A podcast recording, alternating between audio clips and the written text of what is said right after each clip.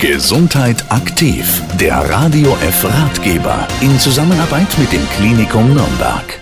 Bei Gesundheit aktiv beschäftigen wir uns heute mit Parkinson. Wie erkennt man eine Parkinson-Erkrankung? Diese Frage geht an Professor Dr. Frank Erbgut, den Chefarzt der Klinik für Neurologie im Klinikum Nürnberg. Die Parkinson-Krankheit ist nach wie vor eine sogenannte klinische Diagnose. Das heißt wirklich mit den fünf Sinnen des Arztes zu diagnostizieren. Es gibt dann Hilfsverfahren, die das auch bestätigen können.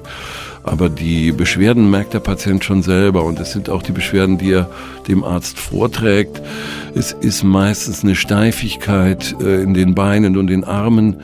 Die Schritte werden kleiner, die Schrift wird krakeliger, die Sprache wird monotoner, die Körperhaltung gebückt und oft kommt dann auch noch ein Zittern, meist einseitig dazu.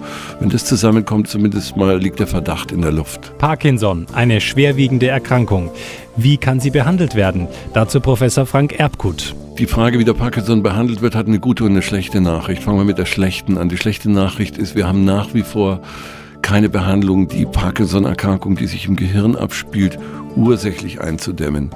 Wir können aber die Auswirkungen, die die Parkinson-Krankheit auf die Botenstoffe im Gehirn hat, sehr gut beeinflussen zum Positiven.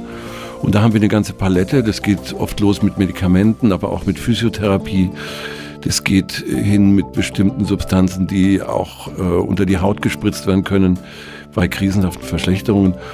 Und am anderen Ende steht eine sehr invasive Methode. Man kann inzwischen etwas machen, was Hirnschrittmacher umgangssprachlich heißt, indem man bestimmte Störfeuer im Gehirn setzt, um die negativen Auswirkungen des Parkinsons quasi einzudämmen. Und das macht man mit einer neurochirurgischen Operation, die auch im Nürnberger Klinikum angeboten wird. Es gibt also auch Fortschritte bei den Behandlungsmöglichkeiten von Parkinson. Unser Thema heute mit Professor Dr. Frank Erbgut, dem Chefarzt der Klinik für Neurologie bei Gesundheit aktiv. Weitere Informationen über Parkinson finden Sie auch auf der Internetseite des Klinikums klinikum-nürnberg.de.